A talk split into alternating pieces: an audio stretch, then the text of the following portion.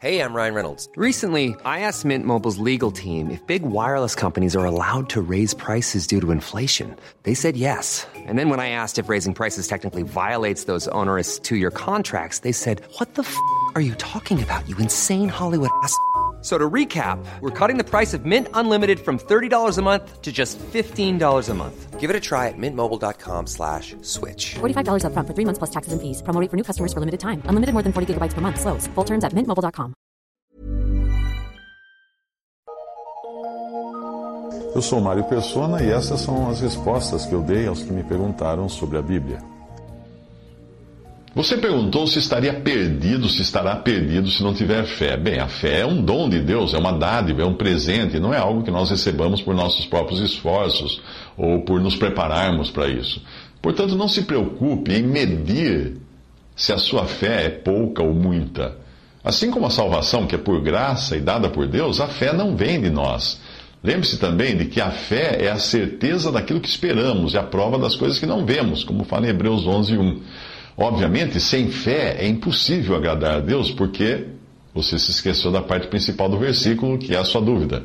Sem fé é impossível agradar a Deus, porque quem dele se aproxima precisa crer que ele existe e que recompensa aqueles que o buscam. Isso está em Hebreus capítulo 11, versículo 6. Por, como consequência, quem não crê que Deus existe e, e, e, que recompensa aqueles que o buscam, não pode agradar a Deus. É impossível que o faça. Não crê que Deus existe. Aqui não está falando do, do tamanho ou quantidade da fé, mas de uma fé que crê ou não. Quem não crê em Deus o faz mentiroso. Aí eu pergunto: alguém que chame a Deus de mentiroso vai agradá-lo? Não, de jeito nenhum. 1 João 5,10: Quem crê no Filho de Deus tem em si mesmo esse testemunho.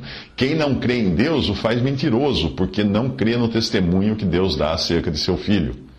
Quando você diz que se não tiver fé não estará agradando a Deus, e se não agrada a Deus será condenado, faz sentido você dizer isso.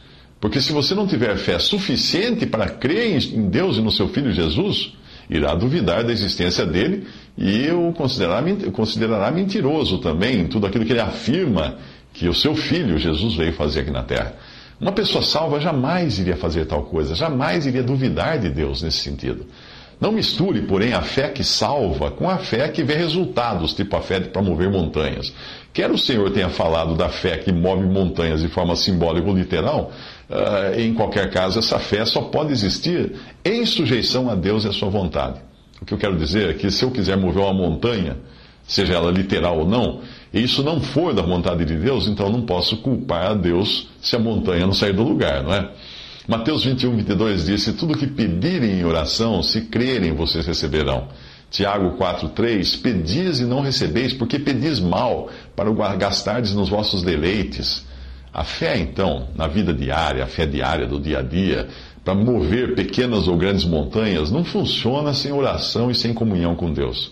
Se nós pedirmos qualquer coisa com fé, Deus fará, mas é claro que isso que Ele fará está condicionado a termos pedido aquilo que Ele gostaria que nós pedíssemos que Ele fizesse. Percebe? É uma questão de comunhão.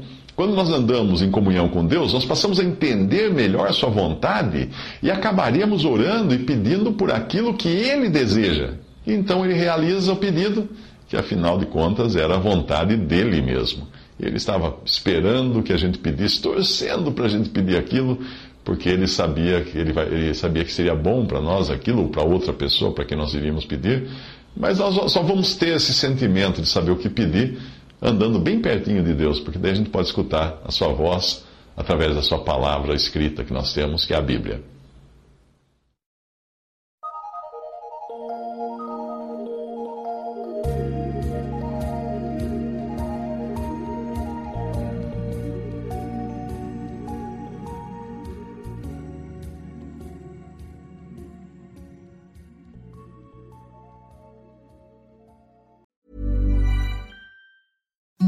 Imagine the softest sheets you've ever felt. Now imagine them getting even softer over time. That's what you'll feel with Bowl and Branch's organic cotton sheets. In a recent customer survey, 96% replied that Bowl and Branch sheets get softer with every wash. Start getting your best night's sleep in these sheets that get softer and softer for years to come. Try their sheets with a 30-night guarantee. Plus, get 15% off your first order at bowlandbranch.com. Code BUTTERY. Exclusions apply. See site for details.